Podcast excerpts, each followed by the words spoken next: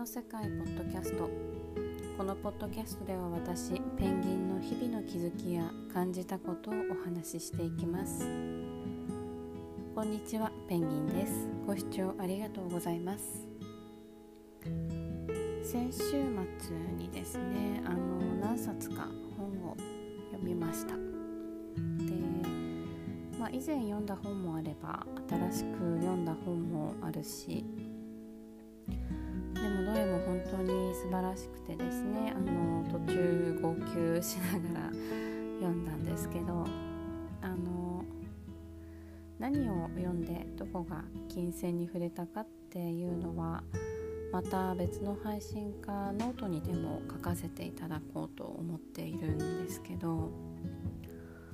それで私は、まあ、その時までですねあの本を読む時まで外に出ていこうと。現地に行って人に会おうと考えていて、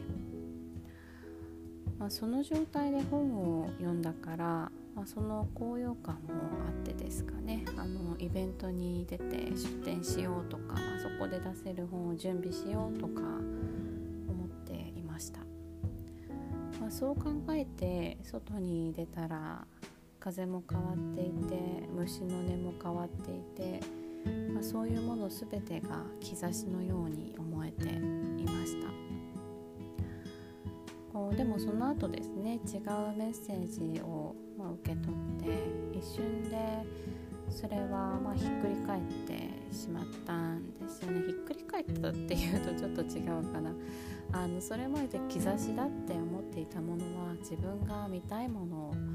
見ていただけだったんだなと気がついたという。私はですね今受け止め方とか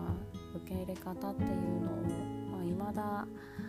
訓練している途中で、まあ、間違えてしまって揺らいでしまうわけなんですけどももう何も変わってないんですけどね私が見たいものを見ていただけで。兆しを当てにするっていうのは、まあ、外に答えを見つけようとするのはつまりこういうことなんだなと。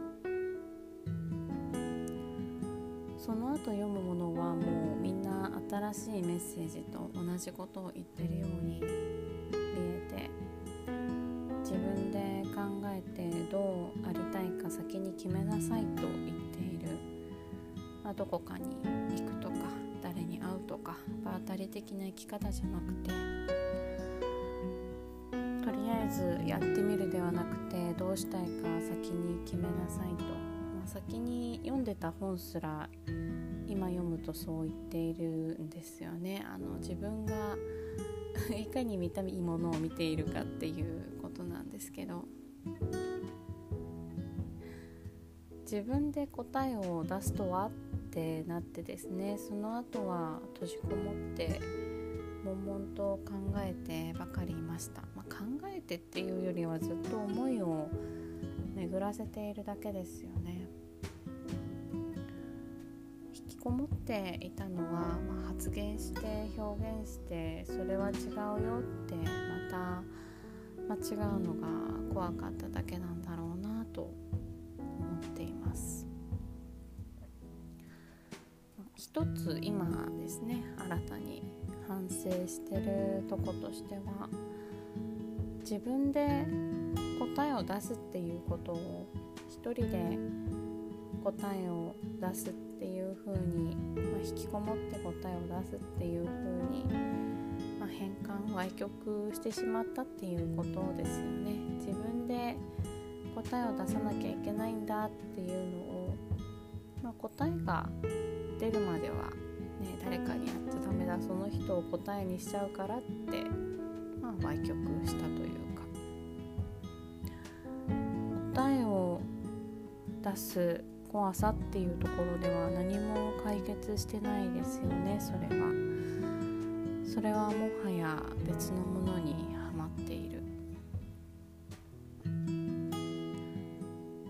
自分で答えを出すことと一人で閉じこもって答えを出すことは別のことなんじゃないか。自分で答えを出すためには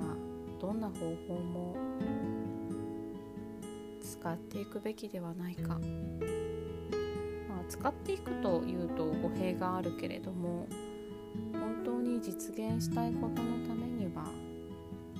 まあ、変なイドとか恥じらいとか怖さとかは抜け出していく必要があるんだろうなと今そう考えていますでは今日はこの辺で。